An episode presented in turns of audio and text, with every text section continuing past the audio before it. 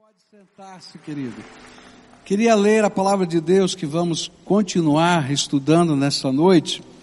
Em 2 Pedro capítulo 1, a partir do verso 3 até o verso 8, onde a Bíblia diz assim: Pelo poder de Deus nos foram concedidas todas as coisas que conduzem à vida e à piedade, pelo pleno conhecimento daquele que nos chamou para a sua própria glória e virtude e por meio delas ele nos concedeu as suas preciosas e muito grandes promessas, para que por elas vocês se tornem coparticipantes da natureza divina, tendo escapado da corrupção das paixões que há no mundo. Por causa disso, concentrando todos os seus esforços, a quem acrescentem a fé que vocês têm a virtude, a virtude e o conhecimento, ao conhecimento o domínio próprio, ao domínio próprio a perseverança, e a perseverança a piedade, e a piedade a fraternidade, e a fraternidade o amor. Porque essas qualidades, estando presentes e aumentando cada vez mais, farão com que vocês não sejam nem inativos, nem infrutíferos no pleno conhecimento do nosso Senhor Jesus Cristo. Nós temos estudado esse texto e já aprendemos que o objetivo de Pedro nesse livro é que a graça do Senhor possa e o conhecimento de Cristo possam crescer em nós e que nós possamos nos tornar pessoas maduras. E eu já falei aqui algumas vezes que ter idade não significa maturidade. A gente às vezes tem idade e ainda continua fazendo bobagem. Não é verdade? Não é?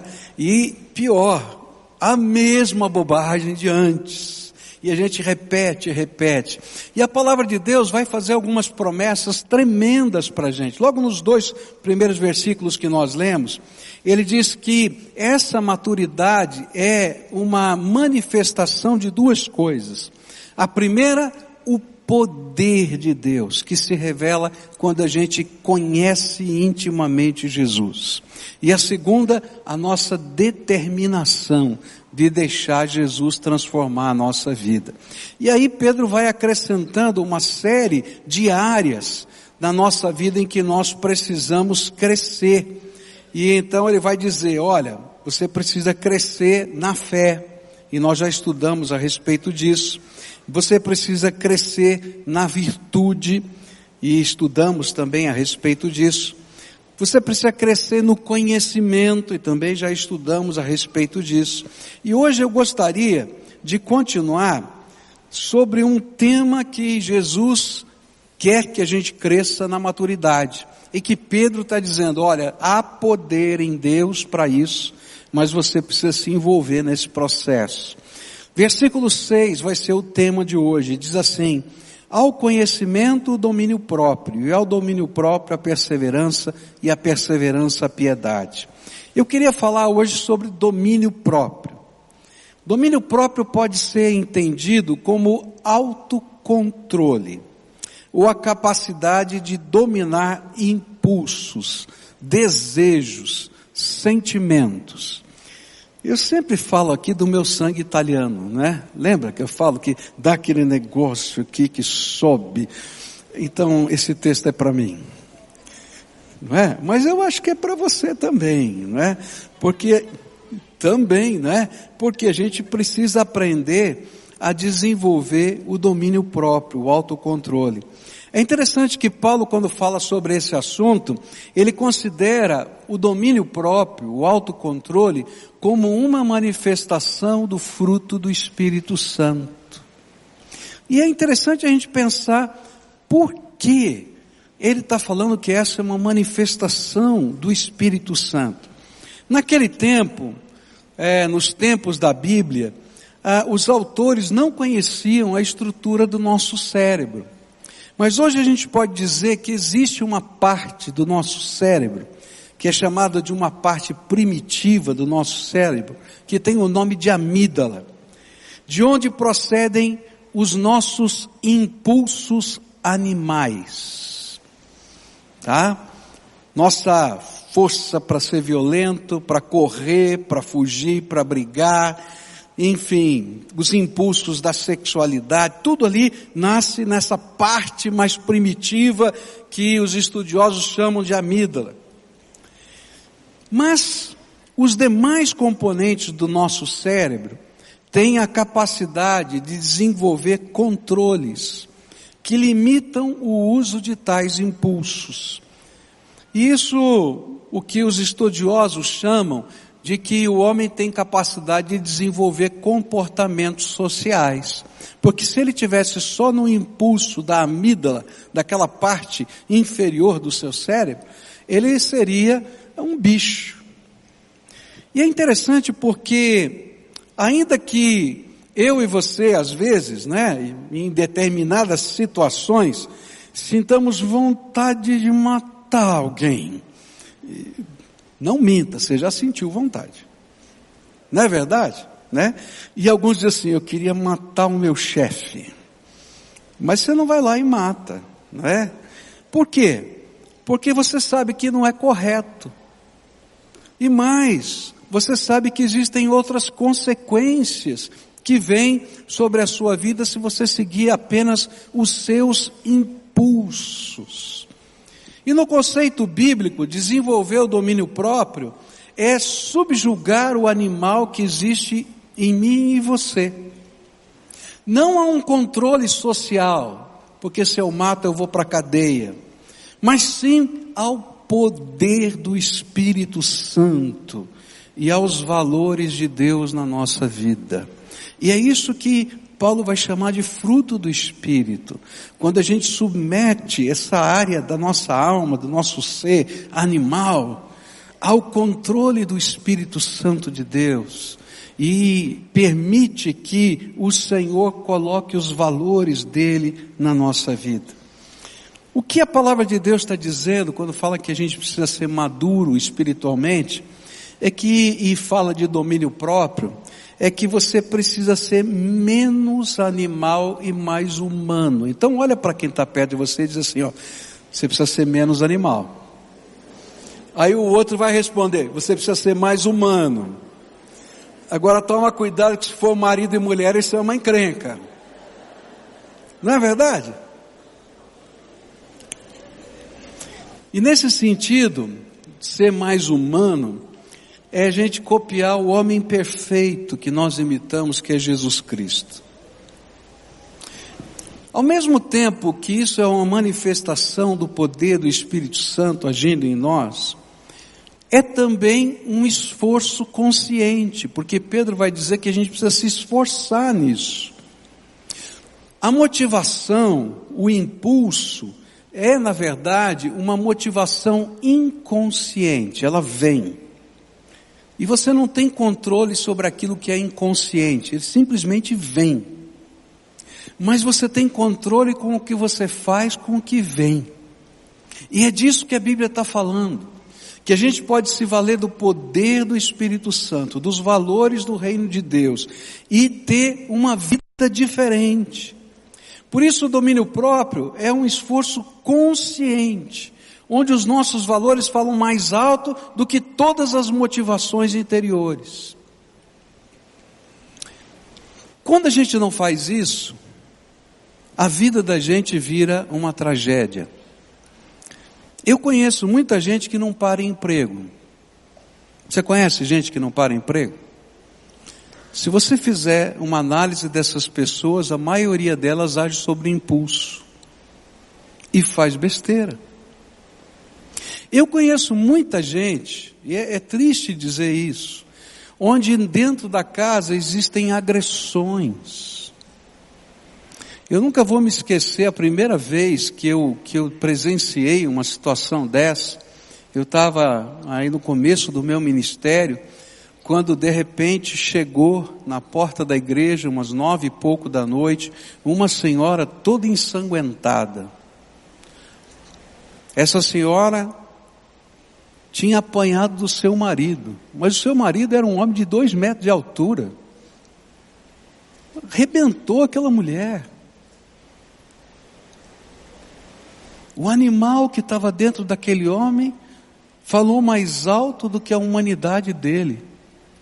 Eu conheci uma outra família, você vai achar que é, é absurdo o que eu vou falar, mas eu estou dizendo de pessoas que a gente convive.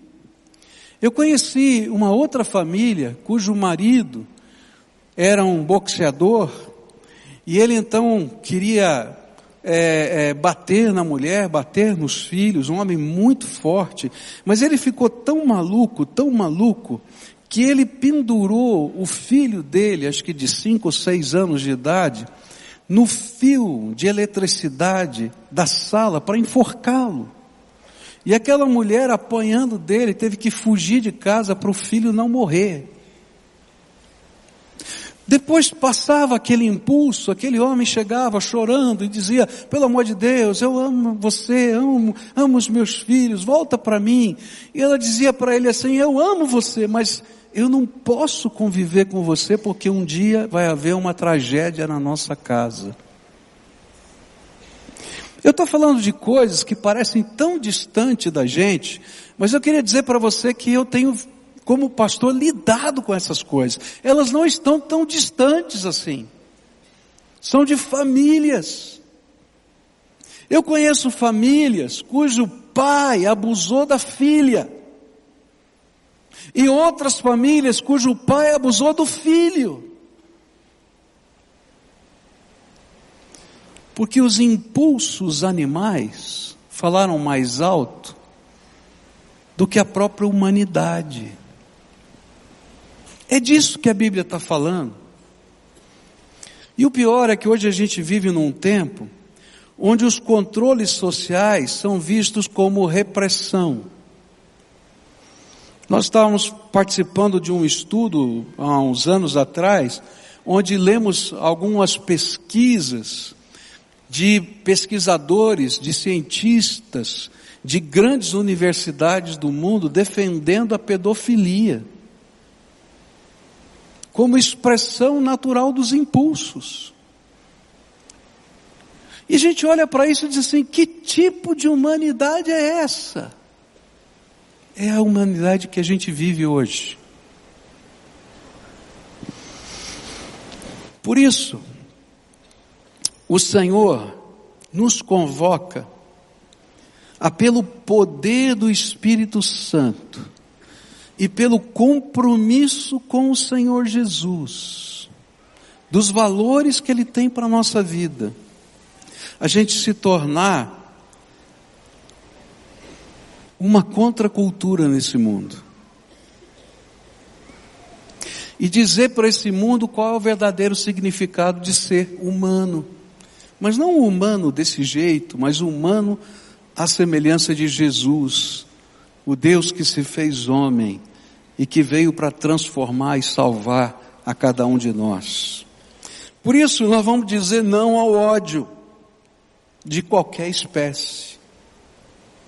E se você alimenta ódio, amargura na tua vida, o Senhor vai dizer, está na hora de exercer o domínio próprio, porque isso é um animal que está dentro de você. Vamos dizer não à violência, porque a violência faz parte desse nosso ser animal. Mas a gente pode transformar o mundo com o amor do Senhor Jesus. E quando alguém pode dizer para a gente, olha, eu acho que não funciona muito bem assim, a gente tem dois grandes exemplos da história, onde grandes ativistas ganharam as suas batalhas decidindo não serem violentos. O primeiro deles foi na Índia, em Gandhi, quando disse, nós não seremos violentos. E o Império Britânico não conseguiu lutar contra a não violência e teve que decretar a independência da Índia. E o segundo exemplo que a gente tem na história foi do pastor Martin Luther King, que trabalhou pela não segregação dos negros nos Estados Unidos. E eles optaram pela não violência. Enquanto outros grupos, como Malcolm X, queria entrar na luta armada, ele defendia não violência. Nós vamos apanhar. E apanharam na frente da televisão, para todos os Estados Unidos ver. Mas depois daquele dia, os Estados Unidos mudou. Porque ninguém consegue lutar contra a não violência. Quando a gente olha, por exemplo, para as revoluções sem sangue, a Revolução das Rosas lá em Portugal, onde os ativistas davam rosas aos soldados. E esses recebiam ordem de prendê-los. Mas como é que você prende alguém que está te dando rosas? Ou a revolução que aconteceu lá nos países do leste europeu, não, não me lembro agora qual foi, que foi é, bem na época do Natal, das pessoas querendo celebrar o Natal, e eles saíram com velas e convidavam as pessoas que estavam nos tanques a celebrarem o Natal nas igrejas trancadas. Gente que disse não para o animal que estava dentro deles e para o animal que estava no mundo e dizia: tem um jeito diferente de fazer as coisas. Eu quero dizer para você que tem um jeito diferente de você resolver os problemas na sua casa. Tem um jeito diferente de você resolver o problema, os problemas que existem no seio da sua família. Tem um jeito diferente de você resolver os problemas no seu emprego. Existe um jeito, o jeito de Deus. E o jeito de Deus vai pedir que você seja instrumento da graça. Mas a gente vai fazer isso no poder do Espírito. Mas o poder do Espírito, ele vem sobre a nossa vida quando a gente se determina e diz, eu vou fazer do jeito de Deus na minha vida. E aí as coisas do Senhor começam a acontecer na nossa vida.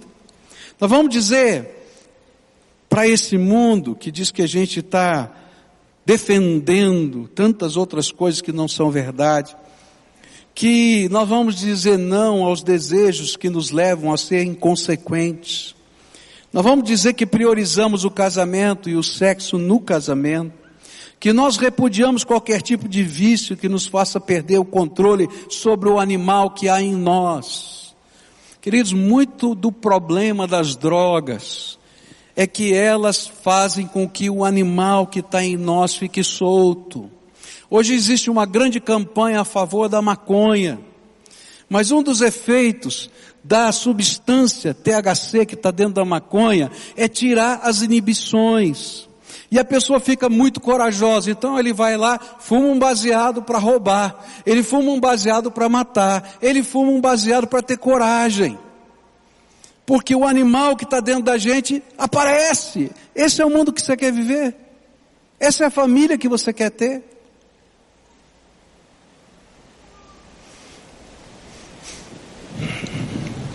E a gente olha para a nossa sociedade, é isso. Ainda que essa palavra de Deus e esse recurso que vem do Senhor seja uma ajuda tremendamente positiva à vida humana, ainda assim, os pregadores do Evangelho são vistos como opressores, porque não deixam os impulsos aparecerem. Querido, todo mundo que vive só no seu impulso vai fazer bobagem. E se você já viveu na força dos seus impulsos, você já tem algumas marcas na sua vida. Eu não preciso provar isso para você. Quando a gente deixa o animal que está em nós dominar, nós levamos a desgraça para o lugar onde a gente está vivendo. Por isso Jesus nos chama para sermos aquelas pessoas que vivem na contramão da cultura, exercendo o fruto do Espírito Santo. E o fruto do Espírito Santo é domínio próprio, capacidade de autocontrole, por causa do poder do Espírito Santo e por causa da nossa determinação de viver os valores de Deus na nossa vida. Eu conheço muita gente que está precisando de libertação. Eu conheço muita família quebrada. Fala o que vem na cabeça, depois não dá para engolir o que falou. Não é verdade? Eu conheço muito pai que não sabe per pedir perdão para o seu filho e deixa um rastro de dor pela vida porque numa hora de impulso falou que não devia. E as coisas que mais machucam a gente não são aquelas que são ditas pelas pessoas que não são significativas para nós. Você está no meio do trânsito, alguém xinga sua mãe, você não está nem aí. Não é verdade?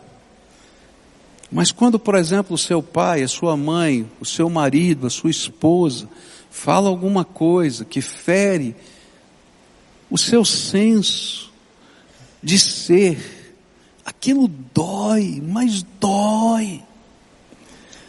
E geralmente a desculpa é essa: olha, desculpa, aquilo foi no impulso. Mas aquilo às vezes abre um buraco dentro da nossa alma que dura tempo. E mesmo que a gente queira dizer, olha, tudo bem, não está bem. E o pior é que, às vezes, aquele que vai perdoar diz assim: ok, já te perdoei tantas vezes. Quando vai ser a próxima que você vai fazer a mesma coisa? Não é verdade? Eu quero dizer uma coisa para você. Tem uma solução. É quando a gente deixa Jesus começar a reconstruir a nossa vida, os nossos valores. Agora, uma coisa aqui interessante é que eu não posso entregar para Jesus só a minha impulsividade, porque não vai funcionar. Ah, Jesus, eu sou um cara impulsivo, então eu quero entregar para o Senhor a minha impulsividade. Faz um milagre na minha impulsividade. Não funciona. Sabe por que, que não funciona? Porque você é um ser completo, total. Se você não deixar Jesus ser o Senhor de toda a sua vida, em todos os aspectos da sua vida, e Ele começar a colocar os valores dele, o poder dele, a graça dele em todas as áreas da sua vida, a sua impulsividade vai ser provocada por outra coisa. E aí você vai precisar, cada dia, ser renovado na graça de Deus. O que Pedro está dizendo é que há um momento na nossa vida que para a gente ser maduro emocionalmente, a gente precisa de duas coisas. Algo que vem do céu, que é poder de Deus, que é graça, que é uma, uma injeção do Espírito Santo de Deus na nossa alma. Jesus veio aqui a esse mundo, é isso que Pedro vai estar dizendo para a gente, para que a gente possa, através da sua graça, do conhecimento dele, da intimidade com ele, ser mais parecido com o ser humano divino que ele é. Porque ele se fez homem e habitou entre nós, para nos ensinar quem é o tipo de homem que o Senhor Deus Todo-Poderoso queria criar. E a gente vai precisar dessa dessa infusão de graça na nossa alma. Mas vai precisar de uma determinação nossa, de entrega. Uma das coisas por que a gente não quer deixar Deus tratar as coisas que precisam ser tratadas em nós, é porque não há maneiras da gente ser tratado por Deus se você não perder o controle. Ah, pastor, você acabou de falar de autocontrole, agora vai perder o controle. É, enquanto você está no controle, você é um animal. Quando Jesus está no controle, você começa a ser transformado. É assim que funciona. E se eu quero dizer, não, Senhor, Senhor pode mexer nessa área da minha vida, naquela, mas aqui não pode, não funciona. Ou Ele é o Senhor, ou Ele não é. Ou ele entra em todas as áreas da vida e os valores dele são determinados para todas as áreas, porque todos esses valores têm a ver com essa imagem de Deus que está sendo reconstruída pela graça, pelo poder, pelo sangue de Jesus vertido na cruz, pelo perdão que ele nos dá. Ou então, a gente continua do jeito da gente, com alguns controles sociais eu acho interessante quando a gente estuda o texto da palavra de Deus que fala do endemoniado, né, de Gadara, da cidade de Gadara. E é interessante porque assim funciona a sociedade. Quando aquela pessoa, qualquer pessoa, ela foge dos limites mínimos daquilo que se imagina ser coerente com um comportamento social adequado. Então a sociedade que não sabe o que fazer com essa pessoa, porque ela não tem como transformar a pessoa, ela coloca em correntes.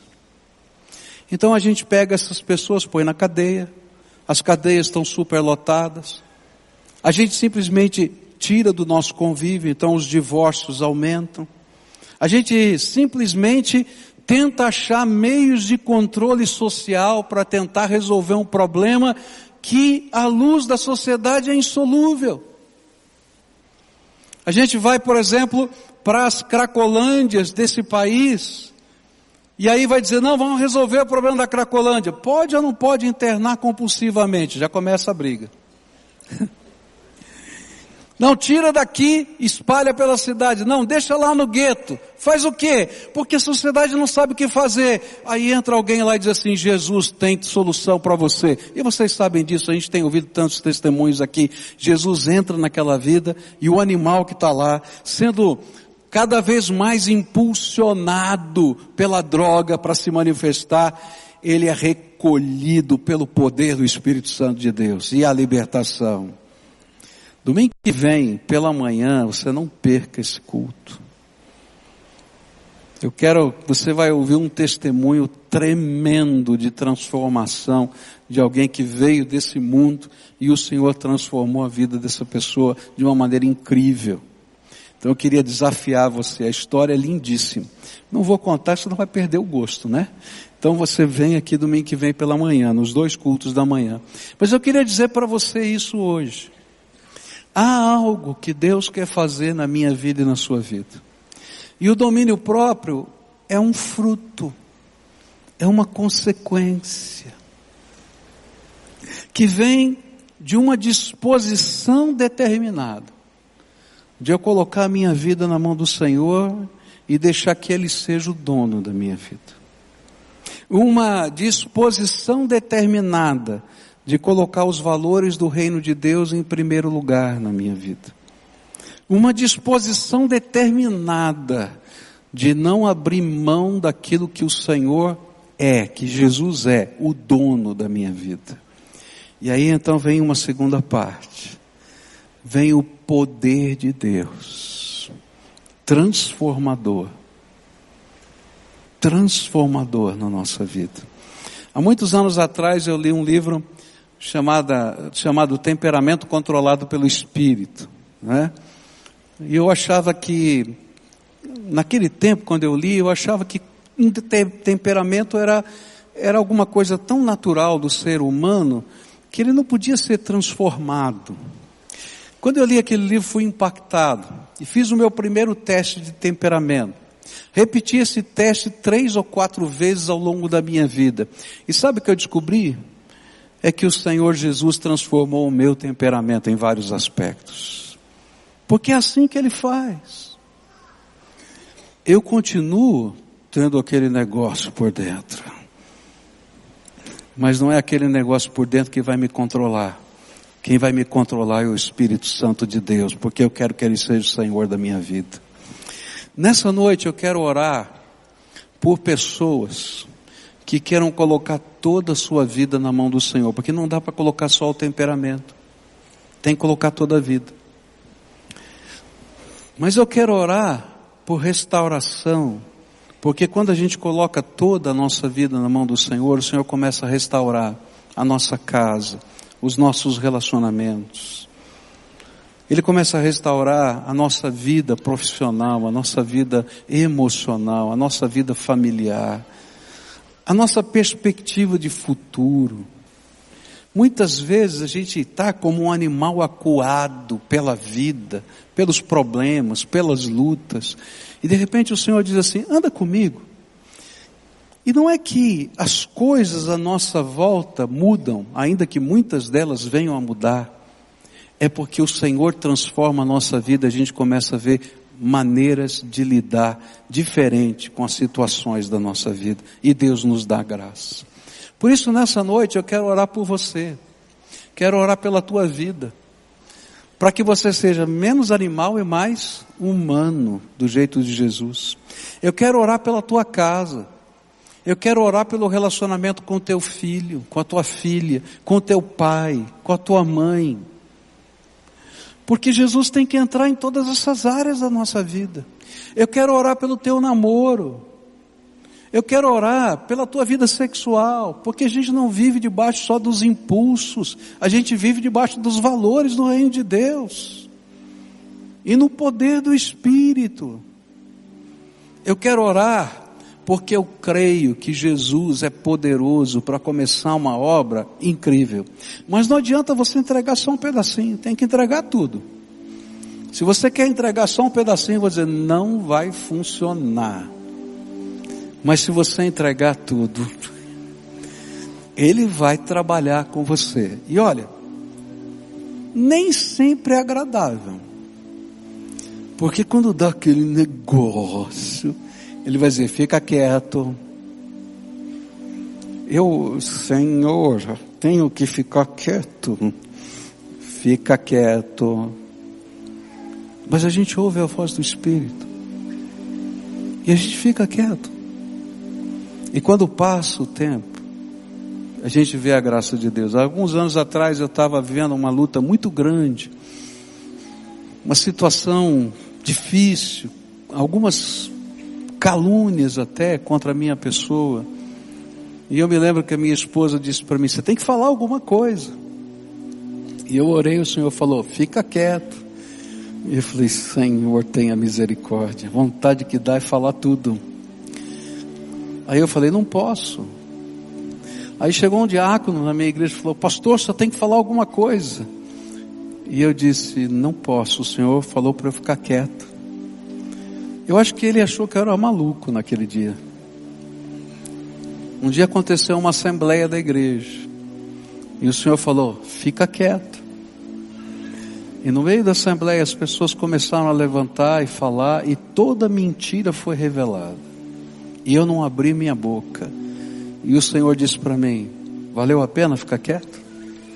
Eu estou no controle.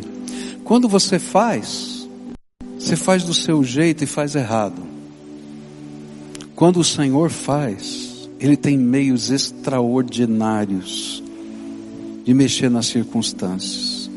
Eu já vi isso tantas vezes na minha vida. Já vi vezes que eu errei.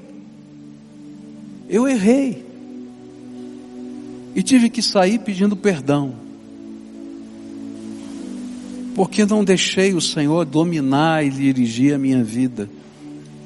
Eu quero dizer para você que a única maneira de haver uma restauração plena é a gente deixar o Senhor dominar e dirigir a nossa vida. Se você é essa pessoa aqui, o Espírito Santo está falando hoje, e você está dizendo, olha, o Senhor falou comigo hoje, e você quer colocar tudo, tudo, do jeito de Deus, a tua casa, a tua família, teus relacionamentos, o teu emprego, não adianta só entregar o seu temperamento. Vem para cá, eu quero orar por você. Se tiver uma família que está vivendo uma crise muito intensa de dores, vem a família toda, vem a família toda. Porque o Senhor quer fazer algo que é cura aqui hoje, que é transformação, que é poder. De um lado é manifestação do céu, de outro lado é determinação da nossa alma quando a gente se coloca na presença do Senhor e deixa Ele fazer o que Ele precisa fazer. E a gente vai entregar, acima de tudo, o controle. Porque quando a gente está fazendo do jeito da gente, queridos, não funciona. Mas quando a gente faz do jeito de Deus, funciona. Funciona. Então venha. Se o Senhor está falando com você, venha hoje. Vem. Deixa o Senhor tratar a tua alma, tratar a tua vida, tratar a tua família, tratar a tua casa. Para que haja restauração, plenitude, graça do Senhor aqui. E a gente vai colocar isso diante do Senhor. Há poder naquilo que Jesus fez na cruz do Calvário por nós. É isso que Pedro está falando. Você não precisa ser do jeito que você é. porque Jesus está derramando todo tipo de bênção espiritual que você precisa para ver transformação. Leia lá o versículo 3 e 4 de 1 Pedro 1, você vai ver, o Senhor está trabalhando. E Ele mexe com todas essas coisas aqui da alma da gente e vai trabalhando na vida da gente. Tem muita gente chegando, venha para cá, venha. Eu vou aguardar todo mundo chegar, porque para mim essa é uma hora tão importante, uma hora de fé, é uma hora de convicções, de entrega, de transformação. Não é fácil a gente levantar do lugar, num lugar público como esse, vir na frente. Eu sei disso. Mas esse é um teste da nossa vontade, se a gente está mesmo disposto. Tô. Então vamos. Vamos para valer. Não é? Primeira coisa que eu quero perguntar. Se o Senhor está ministrando na tua vida, tem pessoas que você machucou. Se tem pessoas que você machucou, eu queria que você trouxesse na sua memória o nome dessas pessoas que você machucou. Tá lá. Olha, a maneira como eu agi, a maneira como eu falei, o que falei ou o que fiz não foi legal. E eu sei que deixou uma ferida no coração de alguém. Tem muitas famílias aqui. Gente, eu estou falando de uma coisa que acontece dentro de casa, dentro da casa da gente. Lembra disso. Então a primeira coisa que você vai pedir é: Senhor, eu quero que o Senhor me abençoe, para eu ter coragem de pedir perdão. Está entendendo? Tem gente aqui que não consegue pedir perdão. Eu conheço muita gente que nunca conseguiu pedir perdão. Mas você vai pedir, Senhor, eu quero que o Senhor me dê coragem para pedir perdão. Tá? E vou dizer mais. Hoje, arruma um jeito Arruma um jeito, nem que seja por telefone, hoje, senão você vai ser engolido por Satanás, que não quer que você dê os passos de fé. Mas assim, hoje, Deus tocou muito forte no meu coração. E eu estou só te ligando para dizer que eu falhei, que eu pequei e eu quero te pedir perdão. Não espere aplausos, porque a outra pessoa está magoada. Se a outra pessoa pudesse, dava umas marteladas na sua cabeça. Não é verdade? O que Deus vai ter que fazer lá do outro lado é problema de Deus. Você tem que dar os seus passos de fé. Tá bom? Então pensa nisso com carinho, tá? Segunda coisa, coloca diante de Deus isso agora, tá? A primeira coisa que a pessoa vai pensar, ok, te perdoo, e quando você vai repetir tudo isso de novo? Você já fez isso tantas vezes? E você não tem como argumentar a respeito disso. Eu me lembro de uma vez que eu chamei uma pessoa para ser batizada. Essa pessoa foi um bêbado a vida inteira, perdeu tudo, tudo.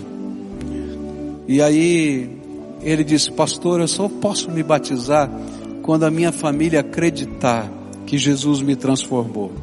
E eu nunca vou me esquecer do dia em que a sua esposa e o seu filho estavam comigo no púlpito e aquele irmão lá no fundo, lá na galeria, disse: Olha, meu marido, você pode se batizar, porque nós cremos que Jesus transformou a tua vida. Talvez eles não acreditem no seu telefonema, mas você vai fazer um voto com Deus. Vai dizer: Senhor, eu vou deixar o Senhor me transformar. E um dia, essas pessoas vão crer que o Senhor transformou a minha vida. E eu vou trabalhar para isso, com todos os meus, as minhas forças. Mas eu conto com o poder do teu espírito para isso acontecer na minha vida. E olha, Deus é bom. Ele vai fazer. Ele vai fazer. Ele vai fazer, porque é assim que Ele trabalha, tá bom? Então agora nós vamos pedir para o Senhor tomar conta do animal que está dentro de você, tá combinado? E Ele ser o dono da tua vida, de tudo, tudo, tudo, não tem só um pedacinho, é tudo. e vai dizer: Senhor, me ensina a viver daqui para frente. Você concorda com isso? Vamos orar? Então agora curva a tua fronte, feche os seus olhos e peça isso para o Senhor. Fala, Senhor, eu estou entregando tudo. O mais difícil vai ser o meu temperamento, mas eu entrego tudo. E quero pedir, transforma a minha vida, transforma os meus relacionamentos, transforma a minha casa. Eu sei que os impulsos vão continuar vindo mas que eu não seja dominado pelos impulsos, mas que eu seja dominado pelo Teu Espírito Santo.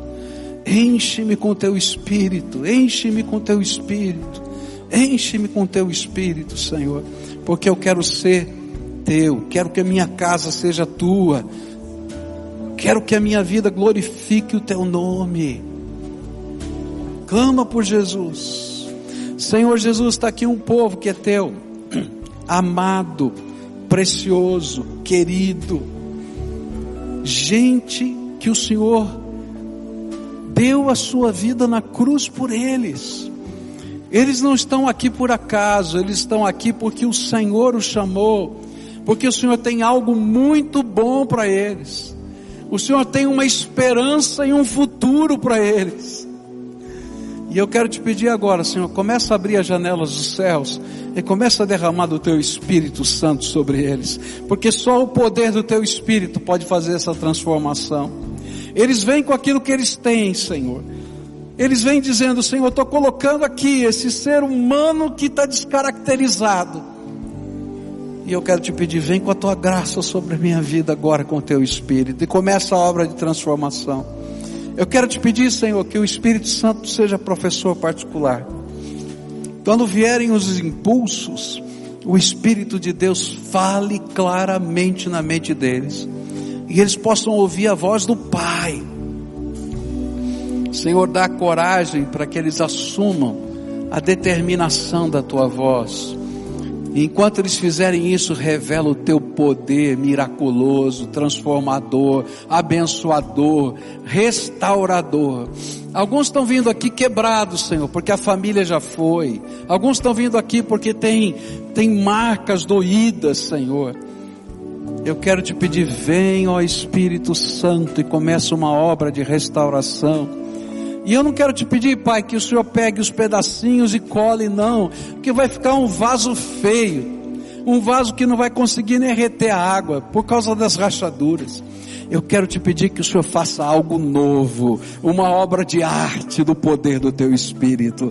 Revela, Senhor, a tua graça, revela, Pai, em nome de Jesus, e abençoa esse teu povo. É aquilo que eu oro em nome de Cristo. Amém e amém. Amém. Agora todo o povo